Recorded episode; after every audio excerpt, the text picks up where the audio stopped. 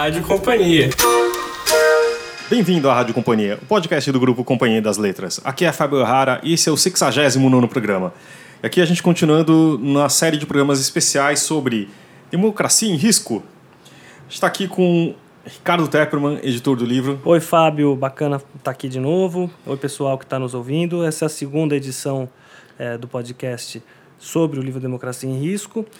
Que só fazendo um resumo novamente para quem perdeu o programa anterior, Uh, são 22 textos com 24 autores falando sobre esse momento uh, único na política brasileira. Né? É, a ideia é, foi convidar é, esses autores e autoras a escreverem textos reagindo à quente, né, à eleição do Bolsonaro. Então, os textos foram escritos em um mês, logo após as eleições. Nós editamos correndo para lançar é, a versão e-book já no, no dia 1 de janeiro, no dia da posse. A versão impressa sai agora no dia 21 de janeiro e a gente tem os eventos de lançamento em fevereiro. E estamos fazendo essa pequena série de podcasts, conversando com alguns dos autores. Hoje a gente conversa com Petrônio Domingues e Renan Quinalha. O Petrônio é doutor em História aqui pela USP e professor atualmente na Federal de Sergipe. Ele tem vários livros e textos publicados, tem ah, alguns verbetes excelentes publicados no nosso Dicionário da Escravidão e Liberdade. É, e o Renan Quinalha é professor de Direito aqui na Unifesp, advogado, ativista no campo dos direitos humanos, publicou o livro Justiça de Transição e organizou agora o, um livro que saiu em, em 2018, História do Movimento LGBT no Brasil, uh, e prepara um volume para nós, Companhia das Letras, é, vou conversar com o Renan sobre isso também depois do nosso podcast. então tá bom. Então vamos ouvir essa conversa? Toca aí, Zé. Petrônio, no seu artigo, você refaz rapidamente um histórico dos movimentos negros, do movimento negro e da luta antirracista no Brasil e compara é, momentos de democracia com momentos de autoritarismo né, ao longo desse, digamos, do, do, do último século, desde o pós-abolição até agora. Você poderia retomar esse ponto, um pouco a ideia dessa, da, da maneira como você estruturou, o artigo para a gente começar a nossa conversa hoje? Ah, pois não. Eu busco evidenciar como o movimento negro né, e a luta antirracista no Brasil no período republicano é, esteve associado a, é, a, em termos de suas lutas, demandas, conquistas, avanços, esteve associado a cada regime político. Então, eu, eu evidencio que na Primeira República foi o momento que emerge esse movimento negro. Esse movimento negro emerge, mas ele é, ainda é frágil. E eu entendo que isso tem a ver justamente com o regime político. A Primeira República, a gente está se referindo à política, a, a, a, a regime oligárquico, República dos Coronéis, e que a questão social é tratada como caso de polícia. Então, embora o movimento negro vá emergir é, já ali, mas ele ainda é frágil. Ele vai adquirir visibilidade é justamente no momento que se dá, eu diria assim, maior abertura é, do ponto de vista do regime político, que foi quando Vargas chega ao poder. Vargas chega ao poder em 30, em 34 é aprovada a, a Constituição e até 37 né, foi o governo provisório do Vargas. E esse foi o momento que houve um avanço dos movimentos sociais como um todo e o movimento negro também emergiu com força nesse período através da Frente Negra Brasileira. Coincidentemente, a Frente Negra ela vai existir justamente nesse período, né, que foi assim de avanço democrático, que foi de 30 a 37. Quando Vargas né, institui o Estado Novo, a ditadura do Estado Novo, coincidentemente a Frente Negra vai ser extinta. Então, esse movimento negro, ele não desaparece, mas ele perde muito de sua força e ele só vai se, se rearticular em termos de é, adquirir pujança no cenário político no período da Segunda República. Uhum. Então, nesse período da Segunda República, que é de 45 a 64, vão surgir três das principais organizações do período, né, que foi é, a União dos Homens de Cor, que surge em Porto Alegre, o Teatro Experimental do Negro, que surge no Rio, e Associação Cultural do Negro que vai surgir em São Paulo. Também, coincidentemente, né, esse, essas organizações elas vão adquirir mais, é, eu diria que reconhecimento, vão adquirir mais força, é no período de justamente da redemocratização, né, e, e ao longo da Segunda República. Quando há o golpe 64, né, mais uma vez há um refluxo no movimento negro, um refluxo grande, diga-se passagem, né? Então, o, com a instituição né, da ditadura civil-militar, a partir de 64, é, há, há, portanto, né, um desaparecimento de várias das organizações, né, e esse movimento negro só vai voltar a se rearticular com força no período da abertura política, né, com o período da distensão. Já no da fim dos anos 70, é.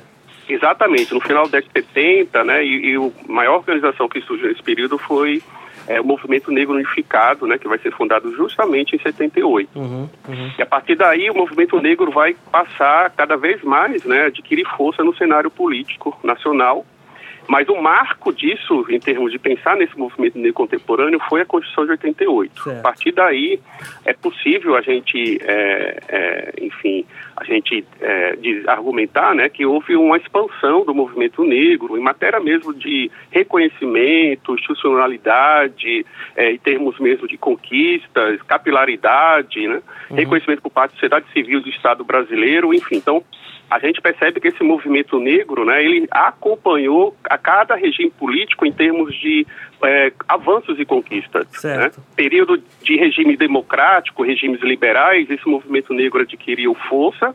E em períodos né, de governo antidemocráticos ou autoritários, esse movimento negro ele recuou. Muito interessante, Petrônio. Antes ainda da gente é, enfim, tentar avaliar o que é que nós estamos vivendo ou que nós estamos prestes a viver aí nos próximos anos, eu queria perguntar para o Renan se você avalia que esse, digamos, funcionamento pendular, né, ou esse esquema pendular, é, também ocorre no caso do, dos movimentos LGBT. É uma comparação interessante que a gente poderia traçar, Ricardo, porque a princípio o movimento LGBT tem uma organização que é muito mais recente. A, pró a própria construção de uma identidade LGBT moderna, ela tarda muito mais. No caso do Brasil, é só quando o movimento negro unificado, né, como o Petrônio está dizendo, surge em 78, que o movimento homossexual brasileiro, como se chamava na época, também vai começar a se organizar. E não houve esse histórico anterior de organizações. Houve, evidentemente, o, o, atos de resistência, as pessoas viviam seus desejos, suas sexualidades dissidentes, suas identidades de gênero, mas não de uma maneira organizada num sentido que a gente chamaria de um movimento social mesmo. Então é um processo muito mais recente, tanto que né, a certidão de nascimento, que é reconhecida internacionalmente do movimento LGBT é Stonewall, em 69. Uhum. O Brasil vivia um momento de ditadura que impõe um certo atraso à organização. Tem umas primeiras iniciativas nos anos 60 de organização coletiva, em que se tenta, de algum modo, tematizar isso e adotar uma perspectiva de luta por política pública, por visibilidade, por reconhecimento, mas isso é mais tardio até por conta da ditadura, né? porque em 68, com o AI-5, também é um endurecimento moral na repressão política, e isso tudo faz com que o movimento só consiga ressurgir. Em 76 começam as primeiras iniciativas, 77, 78, sobretudo quando as primeiras reuniões acontecem, com atos de rua, nesse sentido sociológico de movimento social uhum. mesmo, que tem um repertório de ações, uma identidade coletivamente compartilhada e uma clareza política sobre tudo isso traduzida num programa de reivindicações e de transformação da sociedade.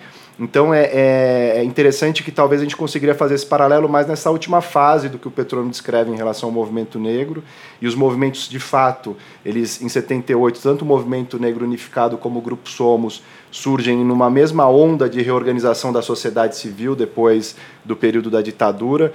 Esses movimentos vão dialogar muito entre si, né, uma série de atos no dia do zumbi, por exemplo, é, é, ou no primeiro de maio, que os movimentos estão juntos, em atos contra a violência policial, no ano de 80, que há uma convocatória conjunta desses movimentos. Então os movimentos também se aproximam por conta daquela conjuntura, mas a gente poderia dizer que o movimento LGBT ele é muito mais recente. Né? Nessa época, sequer todas essas identidades do que a gente pode chamar de uma sopa de letrinhas né? Uhum. LGBT que vai crescendo, ainda estava estabelecida. Então isso demora um tempo a mais, digamos assim, apesar da existência dessas pessoas, né, e há estudos eh, historiográficos importantes mostrando desde um passado da colonização, né, né, com as populações também tradicionais indígenas, enfim.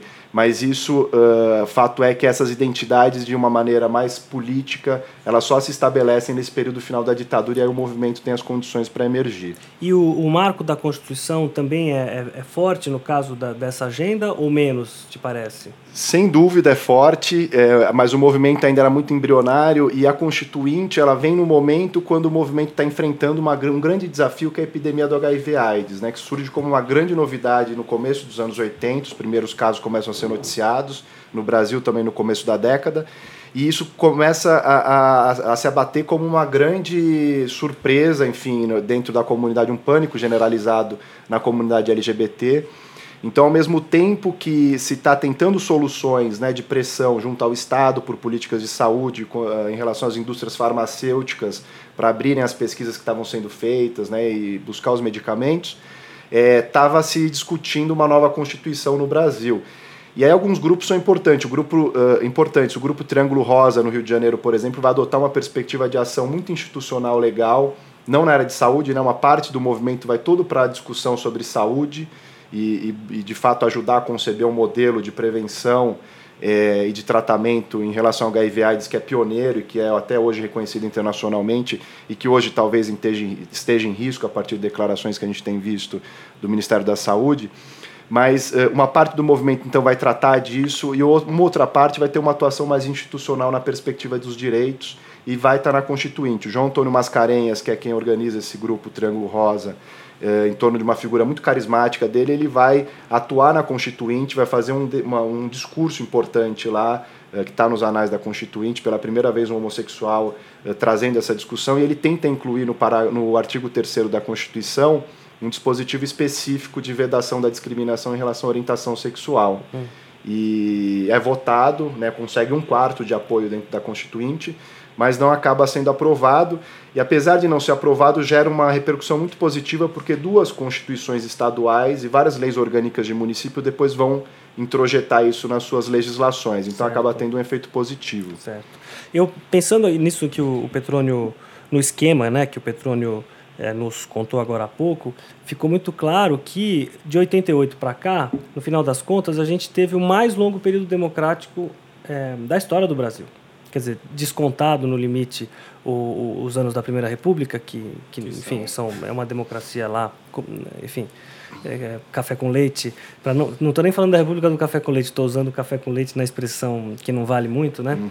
Mas é, é, então é o período mais longo que a gente tem não sei se vocês, é, se vocês avaliam que, é, à medida em que esse período avança, então, digamos 88, 2018, e de novo, sem entrar no mérito do que é que nós estamos vivendo a partir de 19, o livro que a gente está lançando agora, Democracia em Risco, termina como interrogação, porque o debate está colocado. De fato, formalmente, é, não há nada que sugira que a democracia esteja em risco, certo? A gente houve um processo é, de, de, eleições, há um presidente eleito, as instituições, o presidente toma posse, está tudo funcionando formalmente é, como, como tem que ser.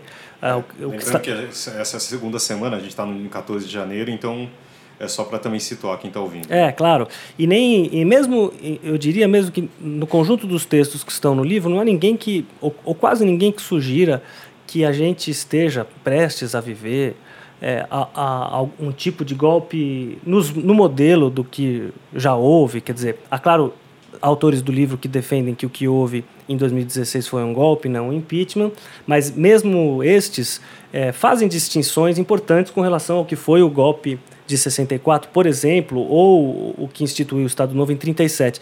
De todo modo, o que é qualquer que seja o tipo de democracia que a gente vive a partir de agora, é, é alguma coisa que não, não conhecemos ainda. Né? Mas a pergunta que eu queria fazer, de novo, antes de, de seguir um pouco especulando o que é que 19, é, 2019 nos reserva, é que pensasse o, o que, que significou ter 30 anos, bem ou mal, é, de uma democracia relativamente estável ou até bastante estável até 2013, vai, digamos, segundo alguns analistas.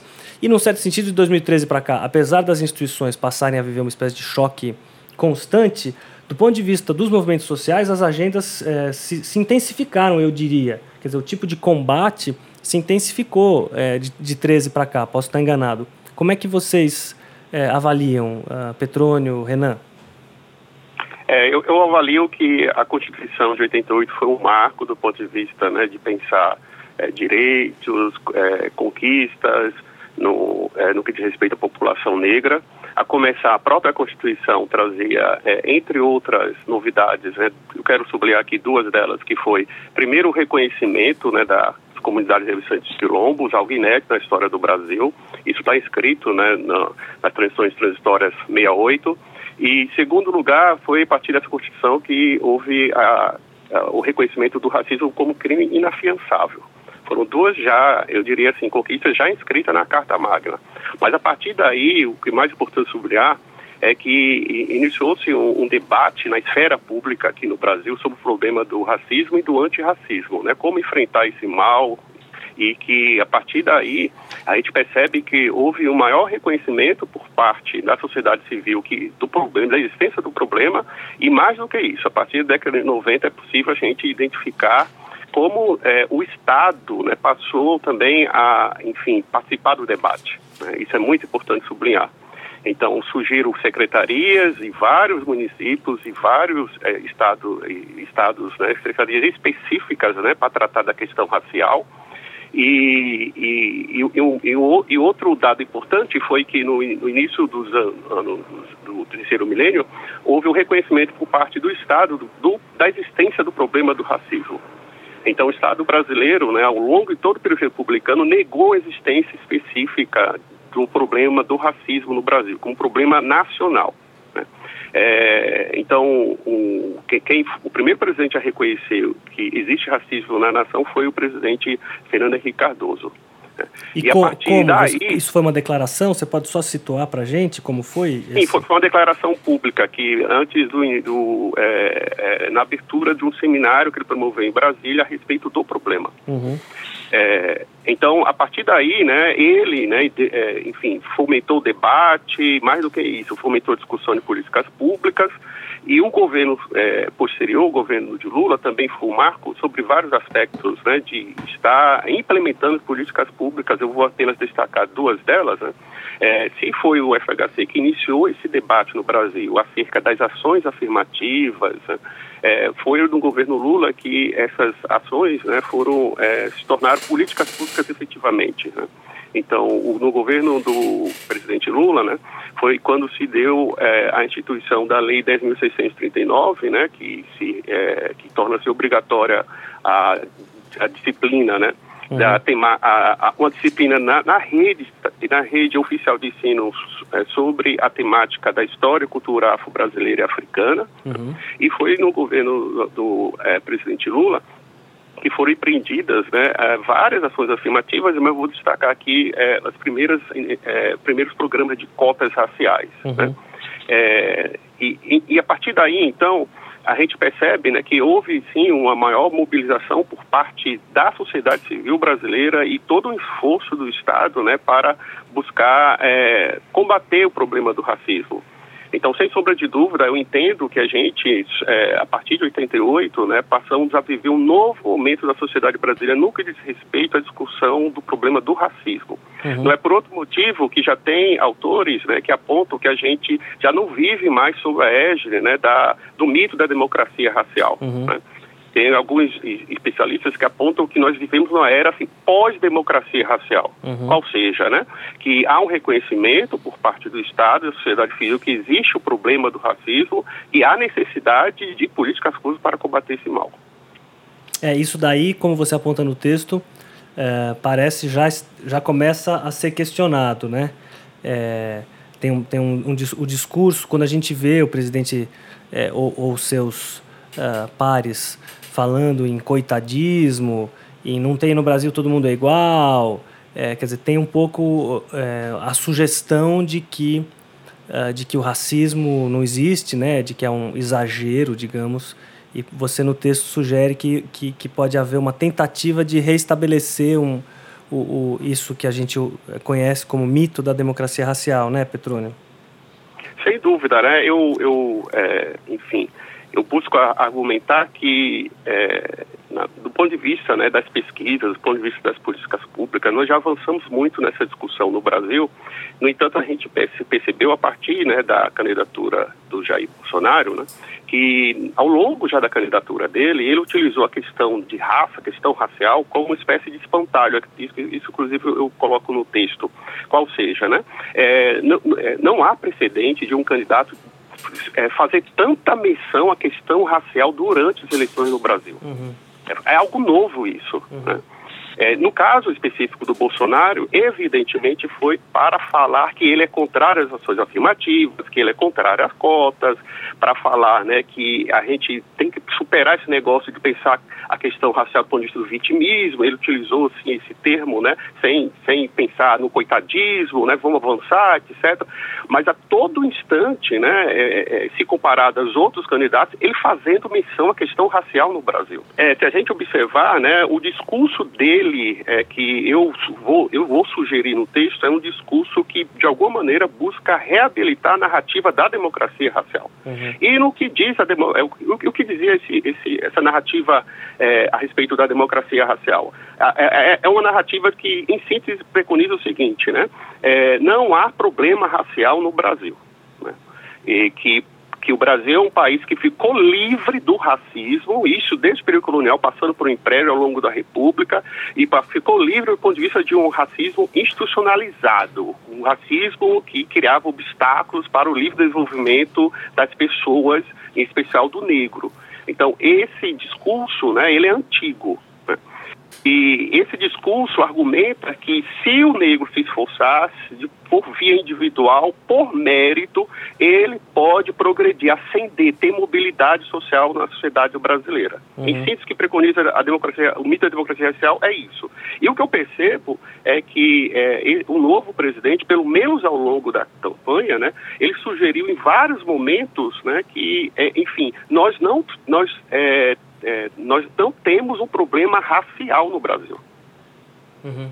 Isso, isso aparece não só no discurso do presidente, quer dizer, o fato de seja tão presente no discurso do presidente é, em, em, durante a campanha né, fa, faz crer que é algo em que uma parte importante da população brasileira também quer acreditar, né?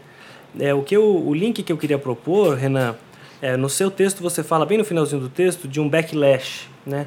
Da ideia de que depois de um momento de avanços você tem uma, um, um, uma reação forte, né? Será que é disso que se trata em ambos os casos?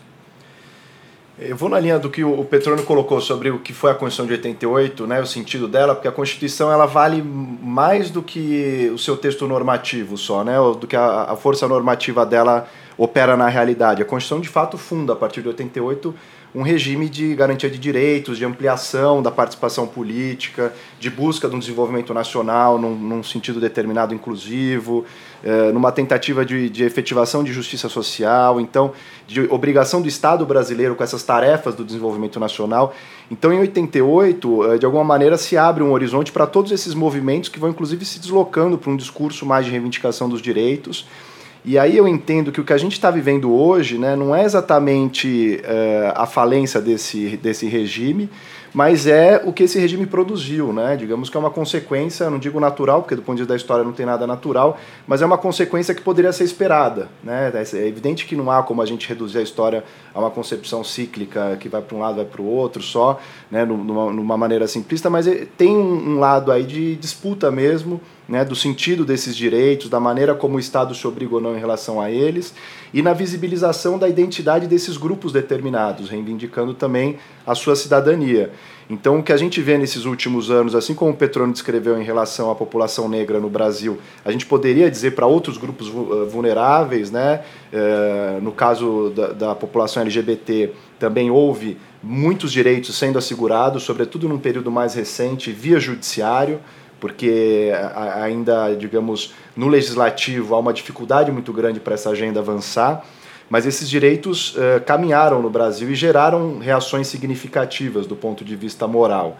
Então eu acho que o que a gente está vivendo hoje, nesse sentido que no texto eu caracterizo como backlash, é, é um pouco fruto desses avanços. Né? O conservadorismo moral assumindo a dianteira e assumindo uma centralidade na, na, no discurso do Bolsonaro enquanto candidato e como presidente, de alguma maneira reflete uma vitória desses setores que conseguiram eh, pautar as suas reivindicações na forma das políticas públicas e romper com esse discurso de um humanismo abstrato que parece voltar, né, que nega qualquer tipo de divisão, qualquer tipo de inferiorização no bojo da sociedade. Né? Então, ah, não, somos todos iguais e você postular o direito à diferença é você assumir assumir que há diferenças de ponto de partida que não existe, porque somos todos humanos. Uhum. Né? E quer se apagar, quer se apagar todos os marcadores sociais de diferença que nos caracterizam, que é um debate antigo no campo dos direitos humanos, de evidenciar que esse humanismo abstrato, no fundo, também, ele o que faz é esconder determinadas desigualdades, assimetrias que são estruturais, e aí você impede, de fato, de se atingir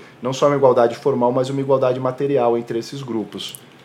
O negócio que, ouvindo vocês dois aqui, me, me interroga é assim: é, o, a vitória é, do Bolsonaro e a vitória, quer dizer, que foi uma vitória pessoal dele, é enorme, não só porque venceu o principal, a corrida para o principal cargo da República, como porque emplacou um, uma, a, maior, a segunda maior bancada no Congresso Nacional é, com, com deputados que ganharam em grande medida porque estavam associados ao Bolsonaro, mais que por mérito próprio, né? Dos 50 ou 51 deputados eleitos, é, a maioria, acho que dá para dizer que, que, que uma parte importante surfou com, com o Bolsonaro, mas alguns governadores, quer dizer, é uma vitória realmente é, brutal, né? Então, é, digamos, tem uma vitória, é, o discurso emplacou, tem alguma é, eu tendo a, a, ficar um pouco incomodado com é, com algumas uh, interpretações que minimizam né, é, o, o, o que, que significou essa vitória. Então, queria pensar junto com vocês é, o, em que medida que pode se falar, quer dizer, até porque tanto a questão racial como a questão, é, quer dizer, o discurso homofóbico, abertamente homofóbico do Bolsonaro, quer dizer, abertamente homofóbico e racista.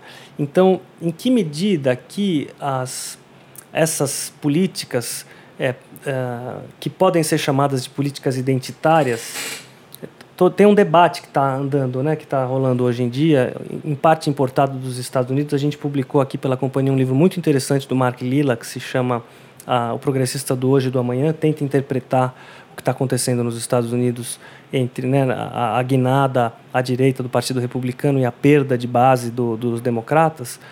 É, é claro que a coisa não se importa assim sem mediações, mas queria ouvir vocês. É, eu entendo que ambos, a, a, em seus campos de trabalho, advogam por é, que a discussão é uma discussão sobre desigualdade, né? mais do que uma discussão identitária, mas, no entanto, eu queria ouvi-lo sobre em que medida que, é, apesar de ser uma discussão sobre desigualdade, a gente acabou, é, essas, essas agendas acabaram se tornando reféns do, da, da, da, política do outro, né? quer dizer, e ficaram enquadradas como políticas identitárias e não políticas de redução de desigualdade. É, não, é uma questão super importante, acho que está na ordem do dia desses movimentos todos e, e, e também está nas discussões teóricas sobre é, é, os estudos desses movimentos sobre a conjuntura atual. Eu entendo que é, não se dá para falar de desigualdade social e econômica no Brasil se você também não fala de identidades. Né? As identidades não estão apartadas na realidade, elas estão todas cruzadas, interseccionalizadas Há uma série de elaborações teóricas que visam justamente é, ter uma, uma, uma compreensão mais ampla e mais profunda sobre essas conexões. Eu acho que, a, a, sem dúvida nenhuma, né, você afirmar que é um backlash ou uma reação conservadora não significa diminuir, né, reivindicar essa dimensão de uma vitória por detrás dessa derrota. Eu acho que não significa diminuir a gravidade da derrota ou não reconhecê-la. Né, é evidente que é uma derrota é, é, que impacta todos esses segmentos. Mas eu acho que esses setores também eh, eh, talvez pecaram mais por não entender que os avanços que foram obtidos, inclusive mudando a gramática moral da sociedade brasileira, mudando a instituição que talvez seja mais sólida, estável e central na sociedade brasileira, que é a família, né? São desafios que você coloca do ponto de vista normativo dos valores que evidentemente geram reações grandes. É isso Mudando não... a família, você diz, por exemplo, quando o casamento homoafetivo passa a ser. Exato, exato. São novas formas de família, né? A família deixa de estar no singular e vai para o plural. Uhum. Né? São formas de família monoparentais, são formas de família homoafetivas, são vários outros tipos de família reconhecidos. E isso tudo mexe em estruturas muito centrais né? da constituição da, da sociedade brasileira, do, do, do conjunto de valores morais predominante e assim por diante. Então acho que tem uma dimensão aí sim de é, entender o que há por detrás, o processo que há por detrás e que leva a essa vitória do Bolsonaro. Tem algo que é também de uma onda internacional de ascensão da extrema-direita e de desvalorização da democracia liberal, com seus mecanismos tradicionais de representação, de participação. Eu acho que tudo isso também dialoga de alguma maneira com a realidade brasileira hoje.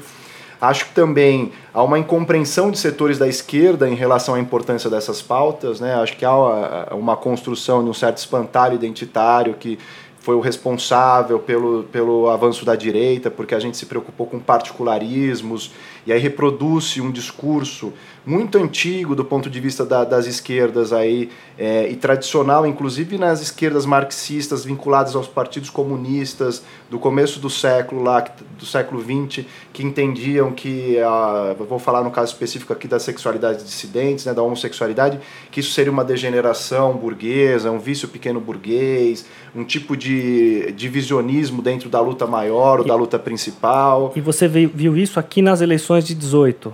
Eu vejo isso, inclusive, nas reações agora, essa primeira semana com declarações da ministra Damares, volta um pouco essa, essa onda de que, ah, não, isso é só diversionismo, é uma tentativa de tirar o foco do debate principal. Hum. Né? Só que a gente precisa entender que no Brasil você não fala de classe sem falar de raça, sem falar de gênero, sem falar de sexualidade. Uma sociedade profundamente desigual, né? uma sociedade quase que estamental que a gente vive no Brasil e marcada por violências estruturais muito grandes contra grupos vulneráveis. A gente tem índices de, índice de feminicídio assustadores. O Brasil é um dos países que mais mata a população LGBT, né, em vários rankings internacionais está em primeiro lugar, é um problema difícil também de você medir, etc. Né, mas é, é um, um, índice assustador, certamente.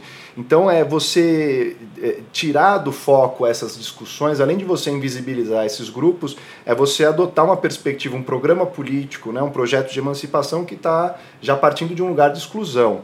Então acho que é evidente que é preciso um balanço mais fino, entender as novas estratégias de manutenção desse conservadorismo, como ele alia né, as pautas econômicas com as pautas morais, mas eu acho que é preciso também, do ponto de vista dos setores progressistas, passar a adotar um discurso que não repita isso de 100 anos atrás, uhum. que é um discurso que simplifica isso e que muitas vezes importa certas compreensões e leituras de outros lugares né, que não se aplicam. No caso brasileiro, eu acho que falar dos Estados Unidos em que houve um, um, um processo de hiperidentitarismo, né, os movimentos de direito civil conseguiram desde os anos 60 é, é algo né, surpreendente, importante claro. de reconhecimento. No Brasil, nos anos 60, a gente estava numa ditadura, claro, até os anos claro. 80 a gente viveu uma ditadura. Né? Então, é, é, é, difícil a gente é, trazer certos diagnósticos sem fazer essas mediações que você estava dizendo lá, né? de entender como que no Brasil, no fundo, essas hierarquias marcadas pela sexualidade, por outros eixos de desigualdade, sexualidade, gênero, raça, de alguma maneira é, é, ficaram de lado nessa, nesses projetos todos de transformação e no que foi a atuação política central dos setores progressistas. Então acho que é preciso a gente aproveitar esse momento, inclusive essa derrota, para poder fazer esse balanço de maneira mais séria e com uma perspectiva mais arejada também. Petrônio, diga lá. É, eu, eu, eu vou retomar uma questão inicial que você colocou, Ricardo. É, como a gente pode pensar, né, é, enfim, como está sob risco essas políticas é, identitárias ou políticas públicas específicas, a especial que vou me referir à população negra. E, mas antes eu quero retomar, é, enfim, e pensar como essa discussão se deu no campo da política e do mundo acadêmico brasileiro. Durante muito tempo, né, é, tanto os estudiosos quanto, né, é, enfim, é, políticos, seja de direita, seja de esquerda, né, subscreveu esse mito, né, esse mito que é considerado por alguns como mito fundador da nação, esse mito da democracia racial, esse mito né, de que o Brasil ficou livre do problema racial. Eu falo livre do problema do ponto de vista assim, do problema nacional. Né? Havia o reconhecimento que havia, sim, casos excepcionais, casos episódicos de racismo, mas isso era, era, entendido como não, como se não fosse o problema nacional. Uhum. Né? Era assim como era entendido. Então, tanto a esquerda quanto a direita, durante muito tempo, né, subscreveu esse mito. Coincidentemente, né, de um lado a direita né, entendia né, que, enfim, o problema é, é, é, era apenas a questão social, né, do lado da direita, apenas é, tinha que fomentar políticas voltadas para as populações pobres, e do lado da esquerda, durante também muito tempo acreditou nisso, qual seja, né, que como não era um problema central, não era um problema maior, e sim um problema menor, sim um problema secundário da sociedade brasileira, durante muito tempo a esquerda acreditou que apenas né, é, combatendo o problema de classe, o problema social, se resolveria todas as demais questões questões. E do ponto de vista da, do mundo acadêmico, né, é, é, é, a partir da Escola Sociologia Paulista, né, escola que foi capitaneada por Florestan Fernandes, Roger Bastide, com, e também teve a colaboração de Otaviani é, e Fernando Henrique Cardoso, enfim, é a partir da Escola Sociologia Paulista né, que se há o reconhecimento que existe racismo na sociedade brasileira, né, é, mas a Escola Sociologia Paulista acreditava que o problema do racismo ele iria se desaparecer, né, iria se diluir na medida em que houvesse a modernização da sociedade brasileira. Modernização entendido pela Escola de Sociologia por urbanização e industrialização. Uhum. Entendia-se que o problema do racismo era uma herança da escravidão. E na medida que a gente fosse afastar da escravidão, na medida que o Brasil ele se industrializasse, o Brasil se urbanizasse, tornasse uma sociedade moderna, iria automaticamente resolver com esse problema. Isso não aconteceu. Né?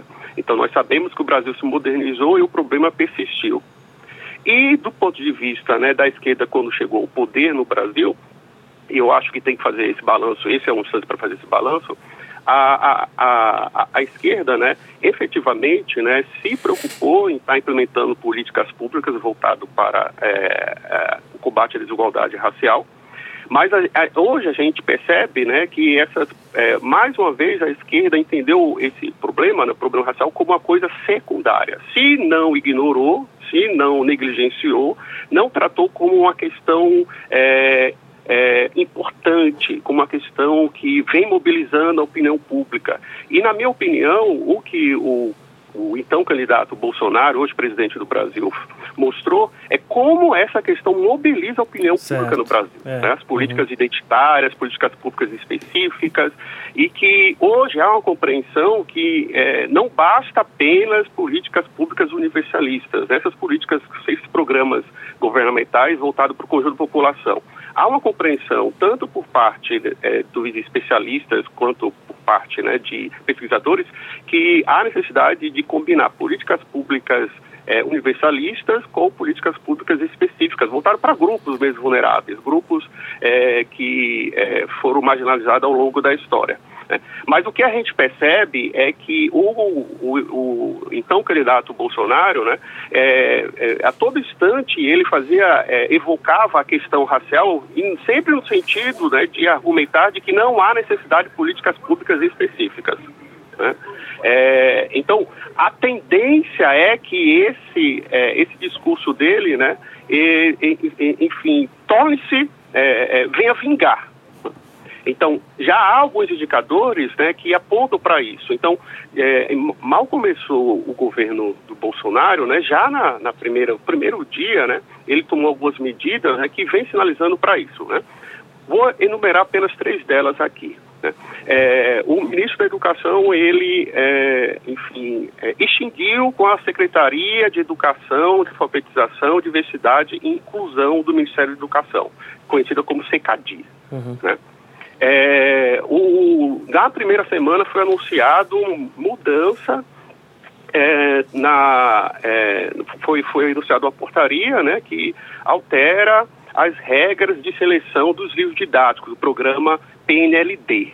E uma das mudanças foi que é, não há mais a necessidade que os livros didáticos, que são os livros didáticos né, é, adotados, que, que são comprados pelo governo federal, são distribuídos para as escolas, é, então não há mais necessidade que os livros didáticos tragam imagens que retratem a diversidade racial no Brasil. Em especial, não há mais obrigatoriedade de que os livros didáticos tragam imagens que positivem as comunidades quilombolas e do campo. E uma terceira medida que já foi já anunciada, né, diz respeito ao reconhecimento das comunidades remanescentes de quilombos. Então, é, a partir de uma medida provisória, houve a transferência desse processo de reconhecimento que até então era do INCRA e foi transferido para o Ministério da Agricultura é, essa atribuição. No entanto, não está definido quais são os novos critérios para identificação e delimitação das terras quilombolas. Uhum.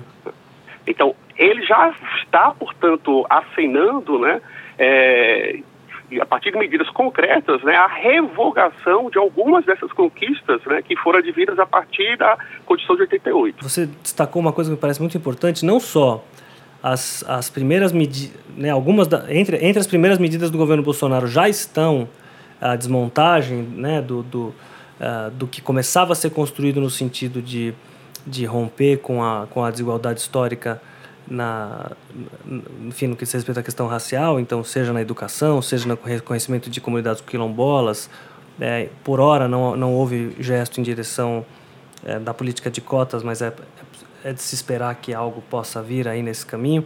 Mas você também disse que é, a importância que, que esse tema teve no discurso, na campanha eleitoral, né? É, então, enfim, realmente me parece que aqui nós temos um, uma conversa que, que, é, que, é, que tem uma importância para bem além do que tem sido, por vezes, é, é, chamado de política identitária, como uma questão lateral. Por isso, também retomando o que o Renan falou há pouco, é, eu supostamente não, não é meu papel dar minha opinião, mas eu não consigo evitar. Eu, de fato, eu não, é, até eu, eu, fiz, a gente criou uma newsletter de política. É, eu, eu, tendo a editar a maior parte dos livros de política e, enfim, ciências sociais aqui da companhia. Claro que há outros editores que mexem também, há os selos do Rio de Janeiro, etc. Mas então aí criamos essa essa é, newsletter é, Política e Companhia e o, o, texto, o primeiro texto de novembro justamente comentava o livro do Mark Lilla e, e o livro da Djamila, chamando a discussão para para os termos em que me parece que ela tem que se dar no Brasil, quer dizer, de fato nós estamos muito atrasados, né? Não dá para comparar com com o contexto americano, até pelo pelos, curto período, pelos curtos períodos de democracia que a gente teve, como o Petrônio destacou no começo. Mas eu queria voltar, Petrônio, para essa sua menção à ideia de que uh, do, do, problema é, é, é, da recusa em, em, se aceitar políticas focalizadas, digamos assim, né, e uma certa tendência em, em defender políticas públicas universalistas, tem um, uh, há registros de que logo no começo do primeiro governo Lula, o o próprio Bolsa Família, quer dizer, havia uma discussão interna na, no governo com relação a investir em políticas universalistas e fazer políticas eh, setorizadas, focalizadas, porque um, os estudiosos de política pública estão convencidos, acho que é disso que você estava falando, Petrônio, que as, são as políticas focalizadas que geram mais efeito, quer dizer, você tem que escolher é, fazer política pública é escolher quem é que vai quem é que precisa ser atendido é como né? Quer dizer ainda mais num país continental como, um, como o Brasil. Então eu queria é, enfim colocar para vocês dois é, tentar é, sugerir que a discussão pudesse inclusive sair do registro esquerda direita é claro que a gente tem aqui no momento um governo de extrema direita então todas as questões se armam em função a, a né como que se reage a um governo de extrema direita se fosse um governo de extrema esquerda, as questões seriam outras, mas é um governo de extrema direita. Então, mas isso dito, estou é, pensando, por exemplo, é, quer dizer, eu gostaria de ouvir vocês, né? É, há uma parte é, da direita brasileira que está tentando se reconstruir é, com pensamento liberal em, em, em, é, em, todas as, as frentes que se afirma como liberal nos costumes, liberal, quer dizer, tem um que é bem diferente dessa direita, extrema direita que ascendeu. Então gostaria de ouvi-los a respeito dessa, é, ou se vocês acham que a luta antirracista e anti-homofóbica é necessariamente uma luta da esquerda. Essa é uma pergunta. A, a outra é essa, até pensando nisso, quer dizer, eu sei que, é, voltando para esse começo do governo Lula 1, é, eram os economistas mais liberais que defendiam as políticas é, focalizadas, é, enquanto que a esquerda uh, do governo Lula tinha, estava mais, uh, uh, mais aguerrida, mais, não queria abrir mão da ideia de políticas universais. Então, até certo ponto, direita e esquerda, é claro que são conceitos que nos ajudam, a política se organiza assim, mas também pode confundir, né? porque me parece que às vezes há erros na esquerda, acertos na direita e o contrário, e a gente pode às vezes ficar cego a isso. Né? Enfim, queria ouvir vocês sobre essas duas dimensões. É, eu acho que é uma, uma discussão importantíssima, Ricardo, de é, como acho que a gente estava colocando, tem, digamos, uma base comum tanto à direita quanto à esquerda, que é justamente uma, uma perspectiva que desconfia dessas políticas identitárias, né? De alguma maneira, os setores hegemônicos desses dois grupos, que também falar no singular é muito difícil, né? Uhum. São direitas, são esquerdas e tem diversidade interna nesses conjuntos aí. Mas uh, uh, fato é que a esquerda, os setores progressistas tradicionalmente se associaram numa perspectiva desde a Revolução Francesa a esse projeto universalista, né? um certo humanismo abstrato, uma declaração de que somos todos homens, nascemos todos iguais e livres diante da lei, e assim por diante. E isso fez com que qualquer defesa de diferença significasse uma defesa de privilégio, de hierarquias e, e assim por diante. Coisa que na, nos tempos mais recentes fica muito claro que não é bem por aí, né? de que defender um programa universal eh, por si só, não, isso não produz na realidade as transformações para que as pessoas possam de fato gozar dessa posição igualitária. Né? Então, é preciso de defender certo diferencialismo, particularismo na construção dessas agendas.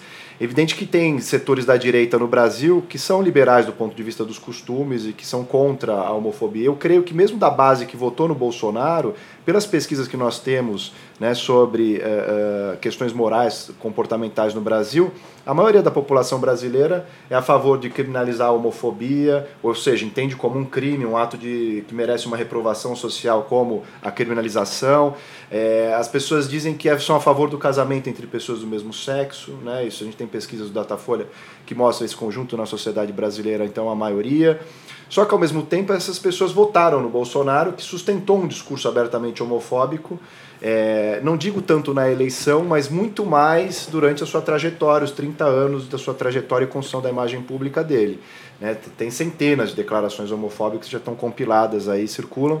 É uma quantidade uh, indiscutível. Mas nas eleições eu sinto que nessa questão específica ele também segurou um Deu um passo para trás. Muita gente votou dizendo: ah, não, ele não vai fazer, isso é fanfarronice, né? Quer Exato. Dizer, é, eu acho que de um lado ele, ele segura um pouco a onda e ele chega a falar no processo eleitoral ali na véspera da eleição do segundo turno, ele chega a falar, não, os homossexuais vão ser felizes no meu governo, ele posta vídeo de um homossexual que está apoiando uhum. ele, né? Então, eu acho que ele de alguma maneira deslocou essa pauta, né, é, para uma questão muito particular e que historicamente em vários momentos, em vários lugares, orientou certas campanhas de pânico moral, campanhas moralizadoras em vários lugares do mundo, que é a preservação das crianças e da família. Uhum. Então é, você pode ser homossexual, mas lá longe, desde que não chega perto das crianças e não queira discutir gênero e sexualidade nas escolas. Uhum. Né? Você quer casar, você casa, mas não precisa ficar em público proclamando isso ou demonstrando afeto, etc. Né? Então sempre teve também nessa aceitação que, que, que essas pesquisas demonstram no Brasil em relação à tolerância sexual, você tem uma certa hipocrisia moral que é um pouco isso. Né? Se for lá longe, tudo, tudo bem, bem, mas longe de mim. Né? Exato, uhum. mas não pode estar tá tão é, evidente, tão público e ocupando os espaços que a minha família ocupa e que eu ocupo. Né? Uhum. Então eu acho que o Bolsonaro soube trabalhar muito bem isso, recuperando, por exemplo, o kit gay. Né? Os dois grandes motes dessa campanha do ponto de vista moral foi o kit gay de um lado que foi um programa lá da época do governo Lula do Brasil Sem Homofobia, um programa de 2004, que previa uma ação específica para as escolas, né, material para educadores trabalharem uma educação para a diversidade, né, para a tolerância, para o respeito. E esse material, que era um kit anti-homofobia, que vira, na época já da Dilma, um kit gay em 2011. O próprio governo Dilma assume essa caracterização pejorativa por uma pressão assume da como? bancada fundamentalista dizer, derruba, né? religiosa. Né? É, retirando. Uhum. Né? Não faz o debate público sobre, peraí, esse conteúdo foi produzido de fato pelo Ministério da Educação, teve anos de elaboração, são especialistas em educação que estão trabalhando nisso, e o governo ali retrocede. Você acha que, esse, que, esse, que, o, que o retrocesso do governo, digamos, dá, dá a vitória por vencida, dá, dá a batalha por vencida pelos pelos, pela, pela moral conservadora? De alguma maneira sim, né, um processo crescente de empoderamento ali né, do, do campo fundamentalista religioso, uhum. do ponto de vista da governabilidade. O governo sela essa vitória com esse recuo. Naquela época parecia muito menor do que era, mas isso foi ressuscitado nesse uhum. outro contexto e tomou uma dimensão ou uma proporção muito maior, né? junto com a discussão sobre ideologia de gênero, que no fundo é um movimento transnacional antigênero, que não é um privilégio brasileiro, né? uhum. né? isso está na Europa muito fortemente desde os anos 90, reflete inclusive eh, eh, uma, uma reação conservadora a, a pautar a, as discussões sobre gênero e sexualidade em normas internacionais, né? então várias convenções, tratados, declarações, é, carta de princípios que foram elaboradas, é, documentos internacionais a partir do, de meados dos anos 90, incorporando o recorte de gênero e de sexualidade que não havia nas normas internacionais, uhum. porque sempre trabalharam no registro de direitos humanos com esse humanismo abstrato, somos todos iguais, e começou a se entender a importância desse recorte. E aí, dos anos 90, essa elaboração começa muito forte dentro da Igreja Católica, né, da ideia da ideologia de gênero como uma tentativa de desconstruir a natureza, de desconstruir a biologia, dizer que tudo é cultural, tudo é histórico. E que isso uh, uh, implicaria você, levam no limite o argumento de que implicaria você na escola ficar ensinando a criança ser menino ou ser menina, ser homossexual ou não, claro. né, como se fosse uma sexualização precoce né, das crianças, associando a pedofilia. Né, então, Na verdade, aí entrou o negócio da fake news, né, porque os caras criaram um, um, um, uma, um negócio absurdo que nunca foi proposto por ninguém e, e, e, venderam isso, né? Quer dizer, acho que aí tem essa dimensão da desinformação também, Exato, Renan. mas é que eu acho que é impossível dissociar essas duas coisas. Essa campanha ela foi ultramoralizante, baseada em fake news e, e, má, má fé, em ignorância, sabe? Uhum. Eu acho que essas coisas são inseparáveis nesse, nesse pleito no Brasil porque de alguma maneira esses, essas questões que eram muito menores sobre o kit gay, sobre ideologia de gênero, né, ocuparam algum papel no Brasil, nas discussões recentes, ela não emerge só agora. Uhum. O que Bolsonaro soube fazer, eu acho que foi catalisar isso, pegando certos pontos muito delicados para o senso médio moral da população brasileira e fazendo disso, descaracterizando obviamente isso, tornando isso uma grande ameaça para mobilizar um pânico moral nessas uhum. pessoas. E aí junto com o antipetismo, com uma série de outras questões aí, né, e é multifacetada essa eleição do Bolsonaro, tanto que cada um dos textos ali está tratando no livro de pontos e de dimensões diferentes, mas fato é que ele conseguiu através disso, né, e mobilizando outras questões aí, mas esse sentimento me parece muito forte, que foi um sentimento baseado, né, com fake news, com uma tentativa de apelar a, a, a coisas muito rudimentares ali também, que de alguma maneira despertaram uma adesão dessa população, dizendo, e sempre nesse sentido, né? Se você conversava com as pessoas, é não, ele não vai fazer isso, ou não, isso ele não fala mais, isso foi do passado. Então, de alguma maneira, se. É, é, se retirava a importância dessas questões, né, dizendo não, isso na verdade ele falou, mas não vai estar lá no governo, isso é uhum. só faz parte da personalidade dele. Né? Então, de alguma maneira, não se levou a sério essa uhum. agenda, até porque foi mobilizada de maneira muito baseada nessas fake news, com imagens como a madeira de piroca, que para uma é, é, um setor da população tem algum apelo, no geral você olha aquilo e fala, não, imagina, isso foi uma brincadeira, claro. não tem seriedade. Né? É, a gente está mais ou menos se encaminhando para o fim da nossa conversa.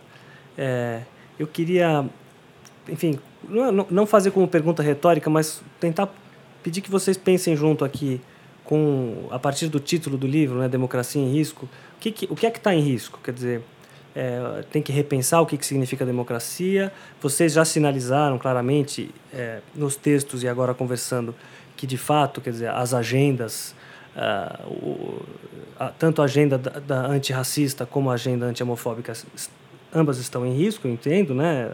Mas é, como é que vocês veem? O que, o que é que está em risco? Que democracia é essa que pode é, estar vigorando já em janeiro de 19 e o que está por vir? É, eu, eu, eu entendo, Ricardo, que o que está em risco é essa democracia né, que foi fundada a partir da Constituição de 88.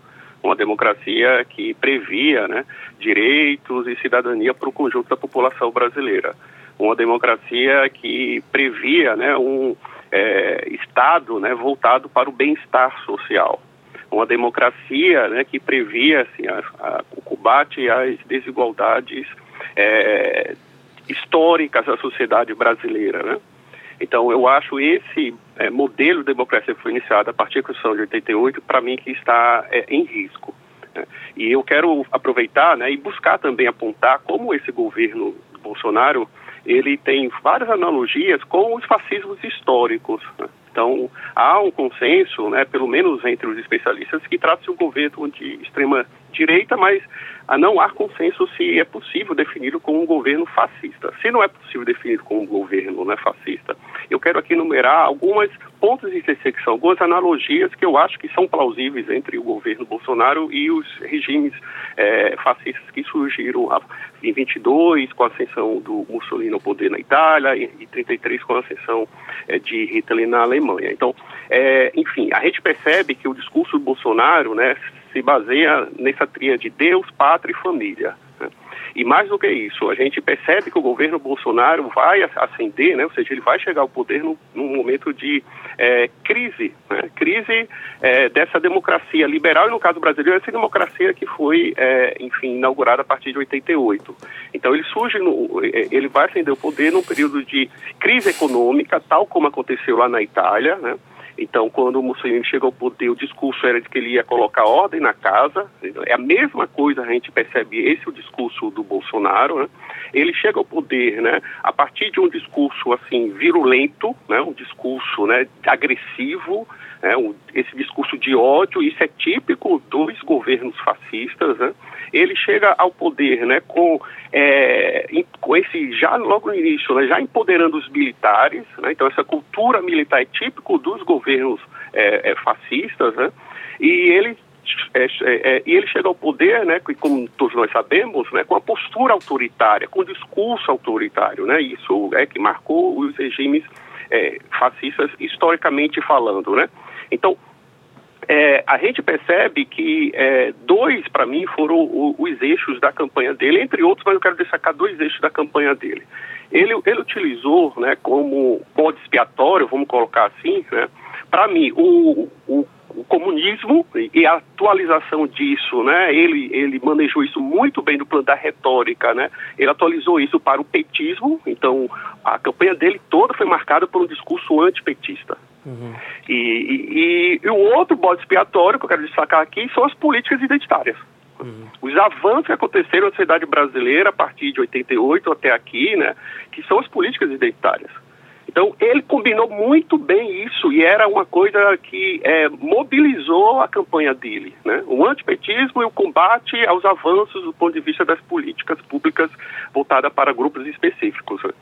Então, é, eu entendo né, que é justamente é, o que está em risco é essa democracia que foi inaugurada pós-redemocratização do Brasil. Tem uma, uma questão que eu acho importante também de mencionar, que essa democracia ela já, já vinha demonstrando certos sinais de enfraquecimento de fraturas ou fissuras que é, antecedem a eleição do Bolsonaro. Né? A democracia brasileira, ela, sem dúvida nenhuma, em 88 a gente consegue ter um, um, um impulso importante de ampliação dela, de, de, de uma maior consistência na democracia, de maior inclusão social, participação, né, maior desenvolvimento econômico com justiça social, estabilidade econômica e, e é, justiça social.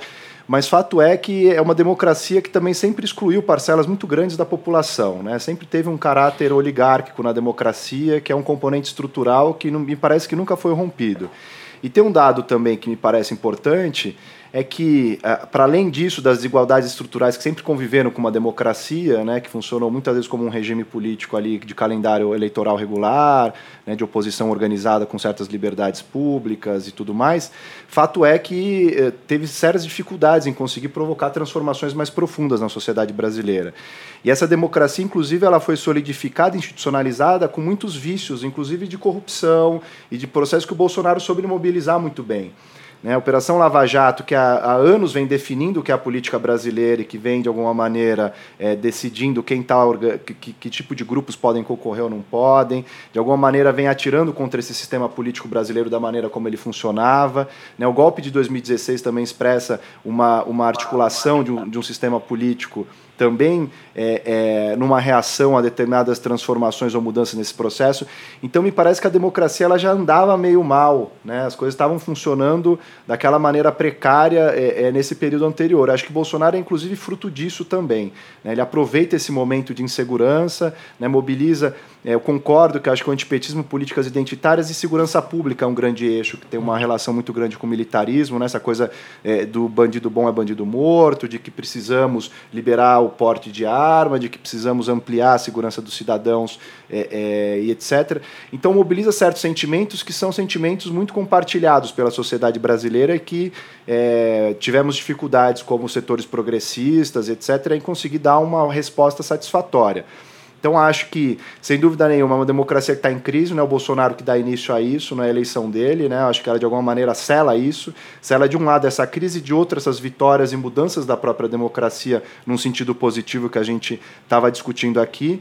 Eu entendo que o Bolsonaro vai ter limites para conseguir fazer as transformações que ele pretende no país, né? Pelo menos nessas primeiras duas semanas, o que a gente está vendo é, é, é, um governo que ainda está com muita dificuldade de engrenar, né? Dificuldade de diálogo com certos setores é, é, de construção de uma hegemonia no sistema político, né? porque não basta ter uma maioria, vai ter que construir uma certa dinâmica ali que não está clara ainda o que vai ser a configuração das forças políticas.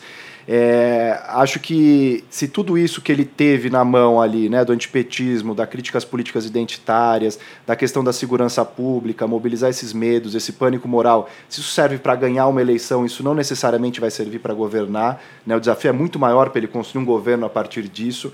Vai ter que dar respostas positivas. A dele é extremamente liberal na economia, aprofunda a agenda do que já era o Temer, que também minava a possibilidade de uma democracia social, né? a reforma trabalhista, a reforma previdenciária que ele está tentando emplacar.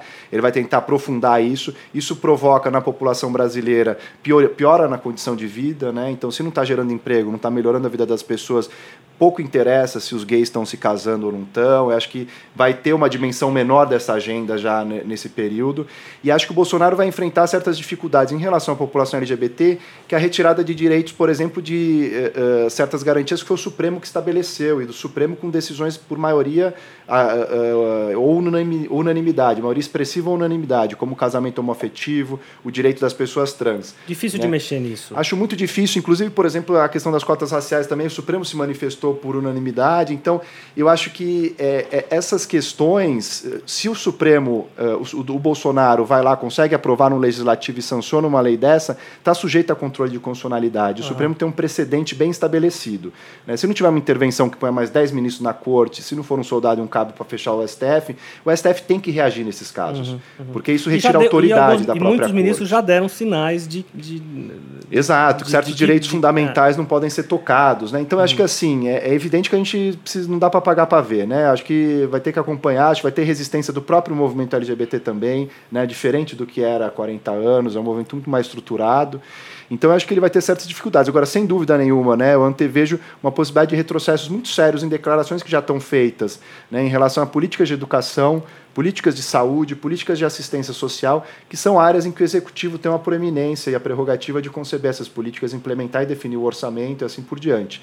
Então aí eu acho que a gente vai ter eh, dificuldades maiores, né? E já tem com declarações da ministra Damares, que é ministra da Mulher, da Família e dos Direitos Humanos, dizendo que menino veste azul, menina veste rosa, pregando esse binarismo de gênero. Né? Agora, é, isso aí lhe custou um tanto caro, né, a ministra? Está custando a, caro. A reação foi da sociedade é, como um todo foi enfática, né? É, e é isso que eu acho interessante, porque é isso ganhou com um discurso homofóbico, ainda que meio enrustido, mas quando fala essas coisas claramente, a sociedade também reage. Então, uhum. Então não vai ser tão simples emplacar essas coisas. Uhum. Né? Acho que está claro que o Bolsonaro foi eleito com um nível de expectativas tão alto de tantos setores diferentes que vai ser muito difícil ele conseguir governar agradando uh, esses setores todos. Então acho que a gente pode ter mais risco aí, pode ter riscos sérios na questão das políticas de saúde do HIV/AIDS Uhum. Né? Teve mudança agora, ontem foi anunciada a mudança da diretoria da, do Departamento de ISTs, né, infecções, sexualmente transmissíveis, do Ministério da Saúde. Não se sabe direito, é um médico de carreira, mas a outra gestora era muito reconhecida, é, é, gerou uma certa, um certo ruído com o movimento, que queria que ela permanecesse. É, tem declarações do ministro da Saúde dizendo que essas políticas precisam ser repensadas para não afrontar a família. Uhum. Então, alguma coisa deve vir sim por aí, mas eu acho que ainda vai encontrar forte resistência e não acho que esses retrocessos estão dados. Eu acho que o governo Bolsonaro vai ter custos sociais também dessas medidas. Tem um papel importante da sociedade civil organizada, ambos sinalizam nos textos de vocês que, enfim, é, tem um, a, a, a democracia estando em risco é, de todo modo. É, as, as muitas vertentes da sociedade civil organizada é, segue, seguindo atuando pode fazer frente aos riscos que se colocarem, né? Salvo engano, é disso que vocês estão falando. Sem dúvida. Petrônio, tudo bem aí em Sergipe? Sim, tudo, tudo ótimo, Ricardo. Muito bom falar com você, viu? Estamos à disposição, viu? Então, escuta, o Renan tá, tá em São Paulo, é mais fácil. Eu encontrei pessoalmente. O, o, o Petrônio está em Sergipe, então a gente teve que conversar por telefone. Se você vier a São Paulo, vamos marcar, tá bom? Claro, com certeza. Nós faremos, aí fica o convite para você e também para os ouvintes do podcast, do Rádio Companhia. É, a gente deve fazer um, é, dois lançamentos em São Paulo, no dia 14 e no dia 21 de fevereiro e deve haver um lançamento no Rio, é, ainda sem data, mas acho que em fevereiro. Então a ideia é que autores e autoras que estejam na região, na cidade, possam estar presentes. E, e vai ser bom se você calhar de estar por aqui, Petrônio. Ok. bom, obrigado, Renan. Obrigado, Petrônio. Obrigado, Fábio e Zé.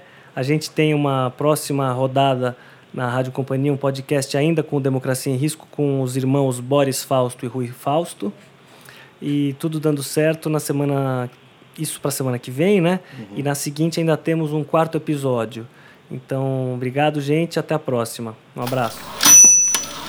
Quero agradecer ao Renan e ao Petrônio pela conversa, eh, ajuda a compreender mais esse momento. Eh, a gente está pedindo para as pessoas também participar, mandando e-mails para o rádio.companhiadasletras.com.br. A gente responde a todos e também queria saber, a gente queria saber que, que vocês estão achando dos nossos episódios e também do livro. Como vocês sabem, mês de janeiro tem, tem uns programas toda semana, então até quinta que vem.